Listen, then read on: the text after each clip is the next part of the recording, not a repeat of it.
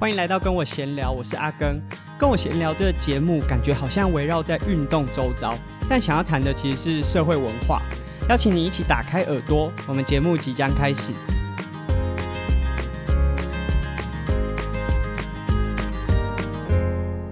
今天是我们的 EP 三十二。算是非常仓促的呢，阿根在录这一集，因为这个礼拜，呃，应该是说前一个礼拜是 Xterra 的越野三项赛事。那如果你不知道什么是越野三项的赛事，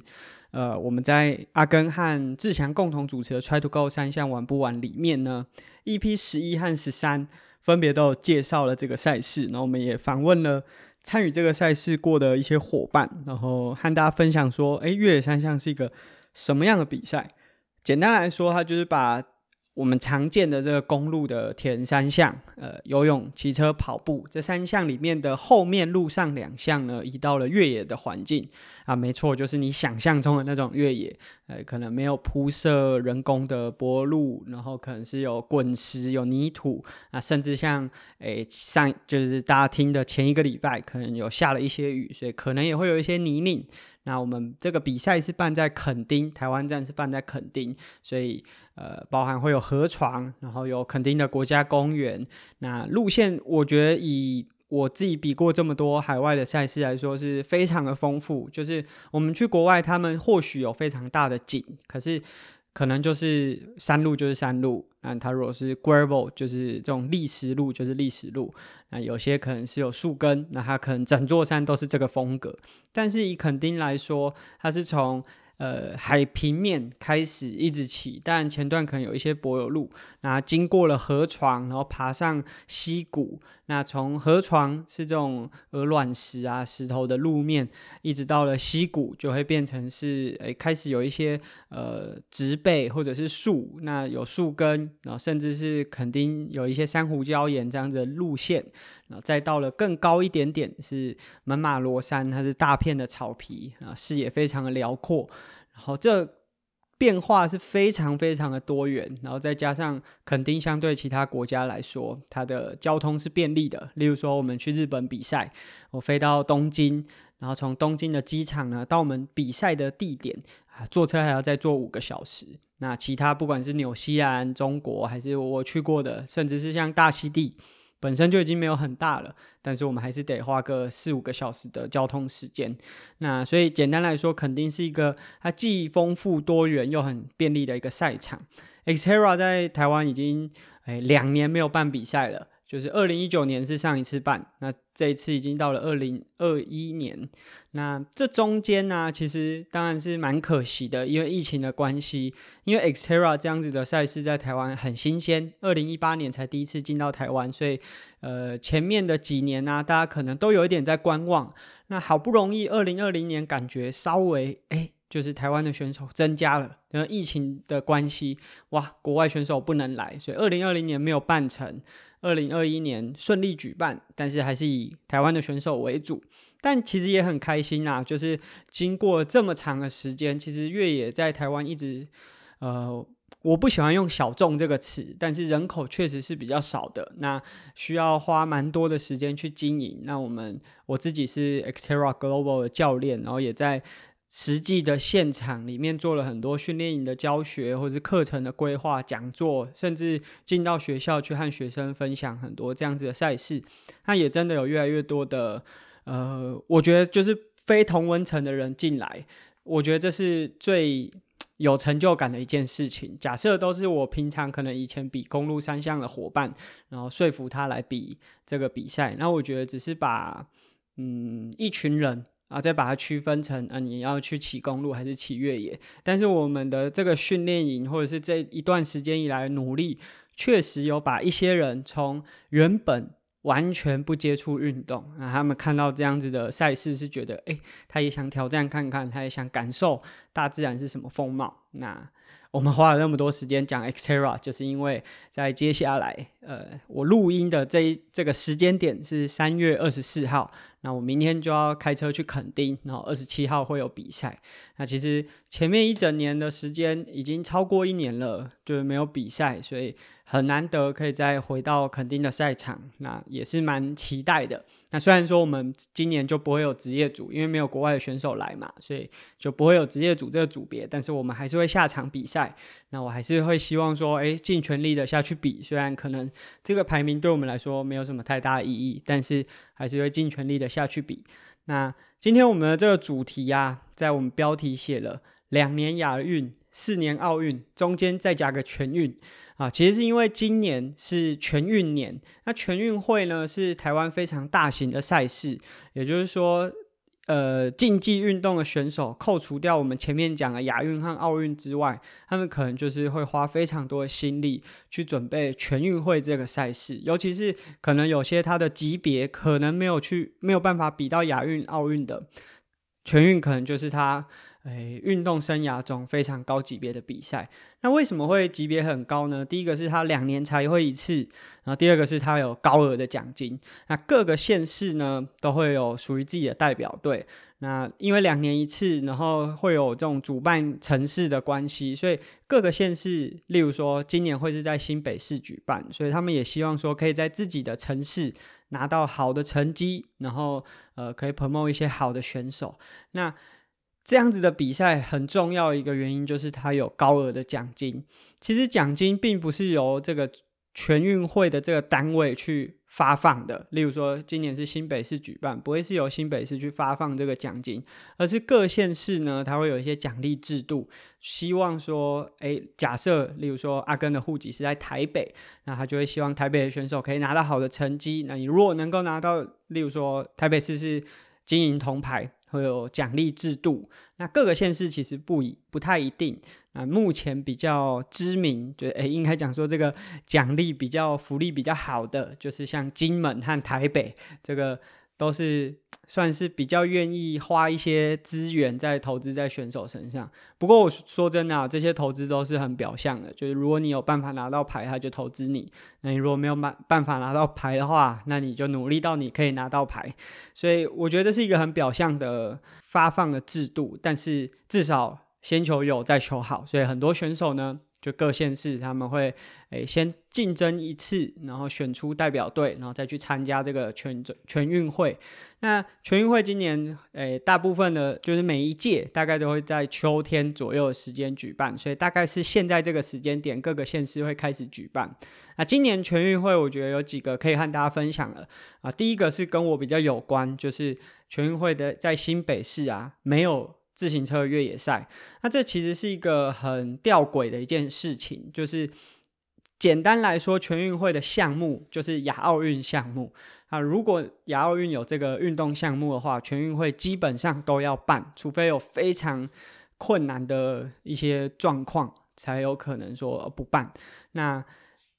呃，自行车越野赛在过去一直都是奥运的正式项目，而且非常久的一段时间了。那其实一直以来，全运会也都有在举办呃越野赛这样子的比赛啊。可能赛道不一定说每个城市都有很适合的地点，但是都会想办法说啊、找一个适合的场地，或者是。可以向外县市去寻求资源，例如说，呃，我记得我呃台北市在办全运会的时候就有。移到，例如说台中很远哦，这距离超远的。那我们就就比越野赛的人就会觉得说，啊，你这根本就是第一个新北市可能没有办法在这个项目拿牌，然后第二个是也没有想要在这一件事情上面用心，所以连咨询，也许是咨询顾问这样子的角色都没有去争取这件事情。那其实我们自己在这个项目里面。呃，从事的运运动员都会比较担心的，就是说一个运动项目要进入到全运会，其实是蛮困难的，因为它并不是像那种校庆运动会，你想办什么就办什么，它其实需要评估，例如说评估这个运动在全台湾发展的状态，你可能是诶有几个县市有办法凑成队伍，或者是有选手出来，例如说像田三项，诶过去在混合接力这个项目就遇到。有一点点危险，因为有些县市是凑不到两男两两女这样子的组合，因为混合接力是需要呃用女生男生女生男生这样子的方式去进行三项，然后接力。那有些县市他根本没有这样子的选手数量啊，就是他可能有两个男生，但他女生只有一个，甚至没有，那他就不可能组队。所以其实这个也是铁人三项在混合接力这个项目的一个困境，当然现在也是很努力的在突破。例如说，就是像我们自己也会去协助别的县市，如果有机会的话，可以凑出一队。那你即便没有办法夺牌，但你可以养一些新的选手出来嘛，就是有多一个舞台出来。那我们自己会很担心的，就是说要举办一个项目，申请是很困难的。但是当你取消之后，你下一届要回到全运会的赛场，会。真的真的有很大的阻力，因为假设好，例如说这一届是新北市办，那他把这个项目取消了，那下个县市假设也是这在这个项目，不管是场域还是选手上比较缺乏，他也许就会依循着前一届的案例，他就说那我也不办，那久而久之，这个就会变成是非常一个运动很难继续往前推广的一个阻力啊。那我觉得。这个真的是，我觉得在承办的城市也好，或是该单项的委员会是有很大的责任。那我们不能永远都是抱持着说，哎，你你没有选手，所以我就不办。可是选手也是需要舞台啊。那以越野赛这个项目说讲白了啊，我也不不太可能拿到这个运动的奖牌，就是我的。表现是没有办法在现在的这个赛制或者是强度之下，在这个项目里面拿到奖牌。但我们当然还是很希望说，哦，假设有机会的话，可以多举办这样的比赛，即便不是全运会，就是更低层级，例如说，呃，中等学校或者是一些假日的赛事，比赛一定是越多越好。你的舞台越多，选手才有办法越多。那我觉得这是第一个我想讲的，就是，诶，在今年新北市把。自行车越野赛取消掉之后，其实是对这些自行车选手来说是，我觉得是非常大的一个损失啊。然后对整个呃越野自行车的发展也是非常大的阻力。那呃说真的，现在要呃把这个比赛再复办啊，我个人觉得是有很大的难度。其实我自己心里也有另外一个疑问啦，就是说真的，如果是在这个圈内的人。早就应该会有听到一些风声吧？那你们应该不是等到出事了，然后才出来说要说要做什么，而是应该在有风声前就应该要想办法，看看有没有人可以协助。那我我因为像我自己是没有不是在这个圈子里面的，我虽然办了很多月的教学，可是我一直不在这种体制里面，所以说真的我也不会有什么资源。可是我觉得这个就是很可惜的地方，就大家都总是喜欢在真的已经。没有办法补救的时候，才要出来喊说啊，需需要诶动员呐、啊，要怎么样？可是我觉得那都是事后话，那可能可以获得一个解答，可是这都已经我觉得是太晚了。那第二个就是，其实因为现在开始有蛮多的赛事正在选拔。呃，各个县市要出赛全运的代表队，那我觉得我自己的观察啦，就是我看到很多的选手，应该是说教练会去跟。选手讲说：“哎，你应该要再努力一下，因为例如说，我刚才好像没有讲到说，哎，这个高额奖金到底是多高？以阿根是台北市来说，我记得冠军的奖金好像，如果你拿到一面金牌，好像可以拿到台北市应该是二十五万还是三十万的这个奖金。那除此之外，你每个月还可以领，以金牌来说，每个月两万块左右的一个营养金。”好像是用两万二，就是最低薪资的那个标准，就有点感觉，就是像是呃台北市政府会养你养到下一届，也就是两年之后的全运。那你除了可以拿到一个原本的奖金之外，那接下来每个月他都还是会有定期的一个奖金。应该算是营养金提供给拿到金牌的选手。那好像银牌、铜牌也是有类似的规范。那说真的，我也没有研究啊，因为我也没拿过，然后我自己也没有觉得自己有办法拿到，所以我也没有真的很认真去看。那即便不是像台北市这样子的县市，例如说我太太的彰化县，那他们也是应该冠军二十五万，然后亚军可能是十几万。那像他们已经拿过几次，呃。铜牌了，所以我知道铜牌是九万，那就是会用这样子的方式呢，去呃鼓励选手往前去挑战。可是大家要想哦，就现在听起来好像二十五万啊、三十万，就说诶，听起来很高额，你参加一场比赛拿到金牌就可以拿到这样的奖金。可是我们刚才前面也讲嘛，全运毕竟是这个台湾就以。国内来说，就最高层级，你扣除掉亚运、奥运这些赛事之外，它就是台湾最高层级的运动赛会啊，两年一次。那你要花多少时间，你才有办法挤进这个竞争的行列？我们先不要讲拿牌，就是你光是你要投入多少的时间训练。那假设我就以我自己的太太来说，她是从国小就已经是泳队的选手，那后来转田三项。假设她没有认识我，诶、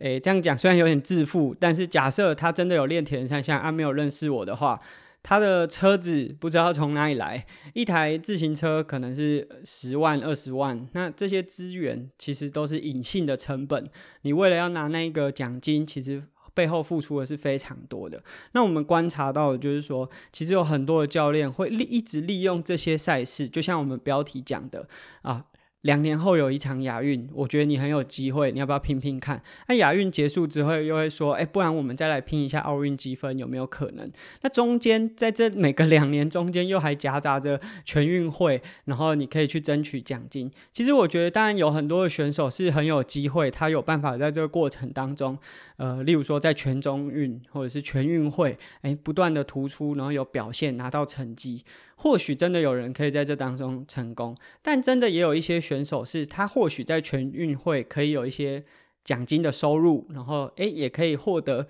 一些成就感，或者是一些表现，甚至是媒体报道的机会，甚至是一些更突出的表现。可是，如果要他往更高层级的亚运、奥运的时候，他就真的会遇到很大的困境。那我觉得这个时候，如果教练一直都用这种两年亚运、四年奥运，然后中间再拼个全运赚奖金，这样子的心态去指导选手的时候，我觉得很有可能等到选手已经实力就能力没有办法再上去，气力放尽的时候，回过头来看，青春都已经耗尽了。那这这个其实我觉得你要说是谁的责任？你要说是教练吗？我觉得教练一部分他也是希望选手可以拿出更好的表现，但是没有人可以预知运动表现这件事情是不是一定可以跟着年龄往上走的。或许有些选手真的诶，就是照着教练这样讲，一步一步就这样上去了，那也是个案。可是也有很多选手可能练一练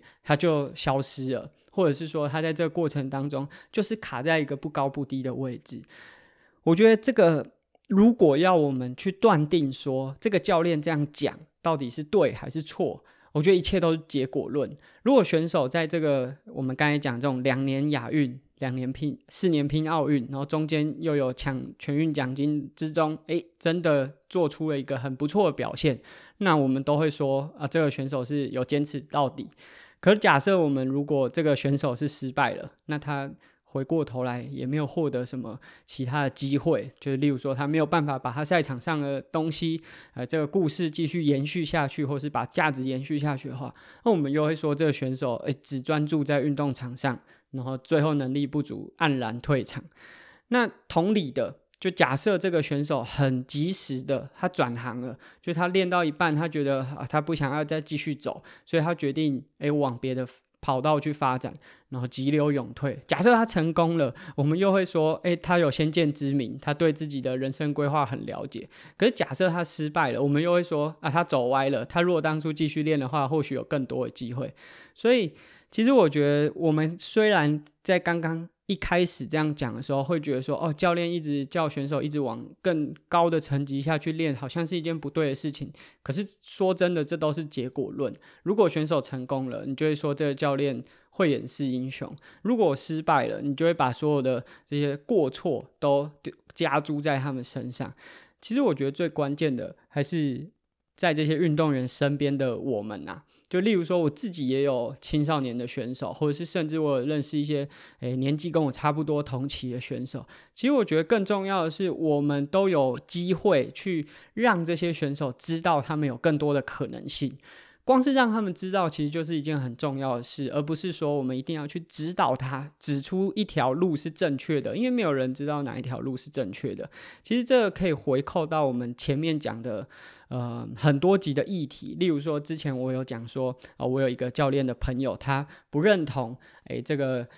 选手一定要往第二专长去发展。如果他专注的往运动的这个领域去钻研的话，他也可以走出一片天。那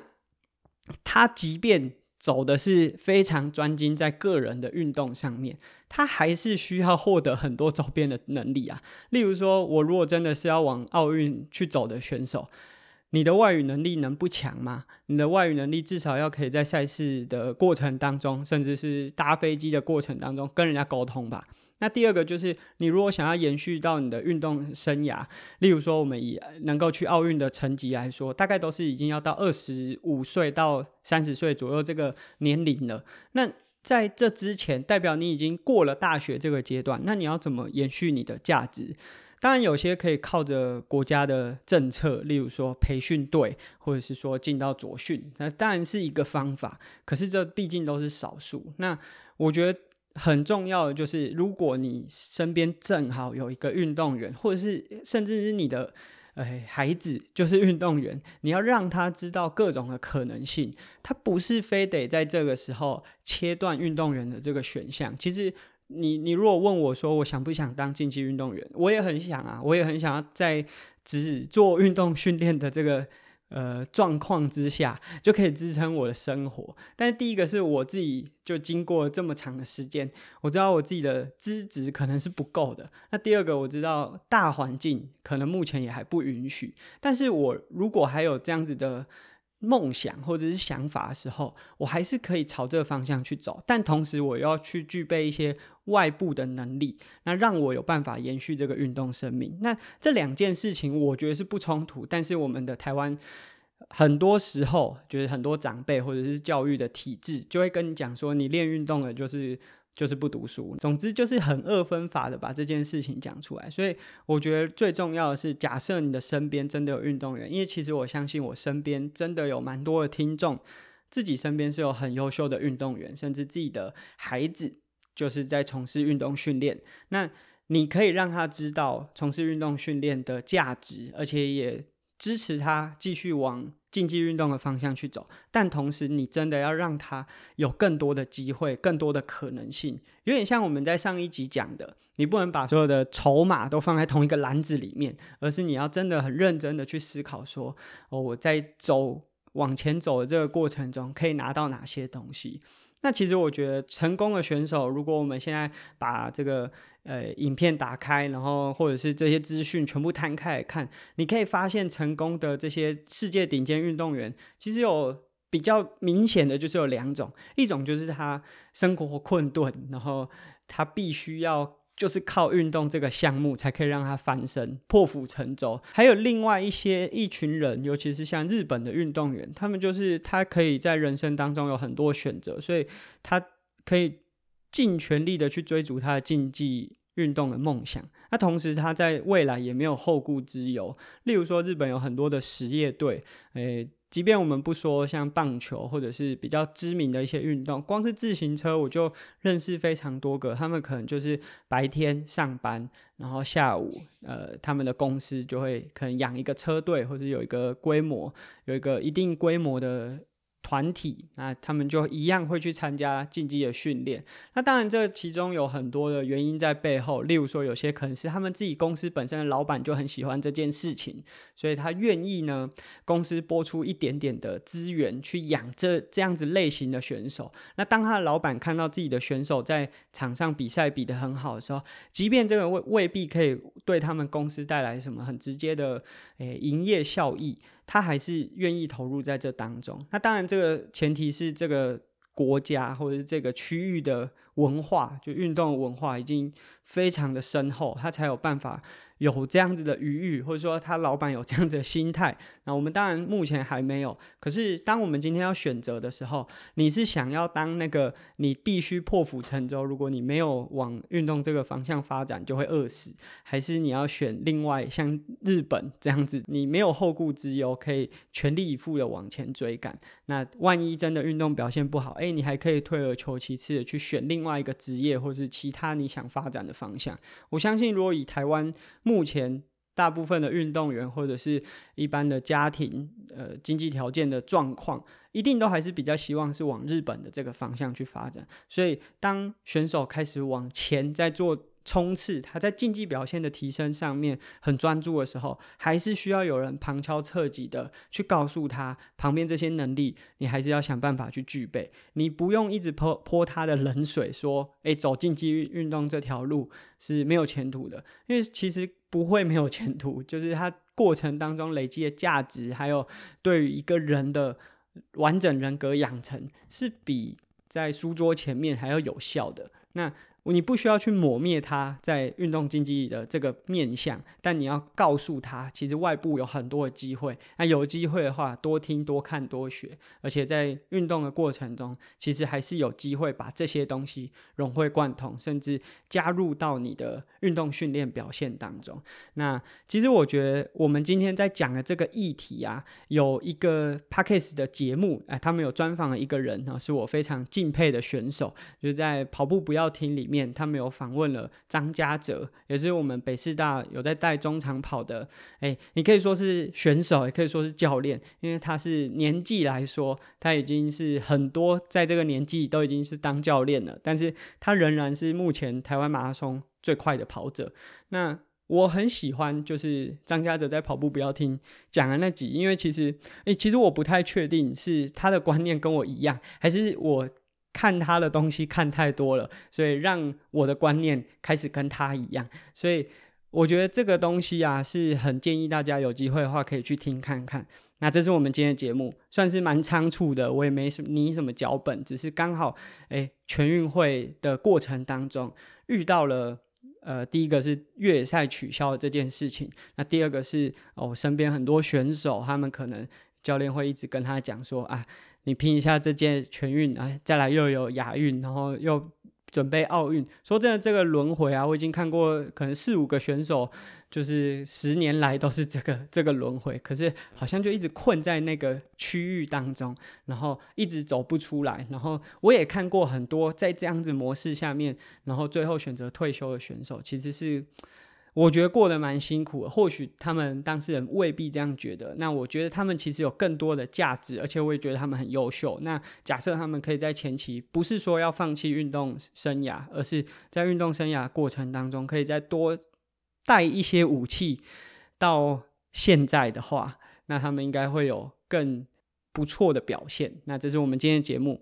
这也是跟我闲聊，我们节目好像都围绕在运动周遭，但想要谈的其实是社会文化。如果你喜欢我们节目呢，可以订阅我们节目，或是利用 Apple Podcast 给我们评价。那如果你有在使用 First Story 的话，那上面有一个诶赞助我们节目的功能，那可以支持阿根走更远。那这个礼拜我就会去 Xterra，等到下礼拜播出的时候，我应该已经比完赛了。那再和大家分享我的比赛心得，下次见喽，拜拜。或许呢，很多的伙伴都已经在各个媒体社群上面有看到阿根分享，因为身体还没有完全的复原，所以会依照原本讲的，就是我们会在下个礼拜和大家分享赛事的一些心得。不过呢，在终点，哎，我们曾经在跟我闲聊访问过的主持人繁华也有问了阿根，就是这一次比赛的最后的一个心得。那我想利用 Podcast 的方式把它放出来。不过他的声音品质当然不是这么好，因为毕竟是现场，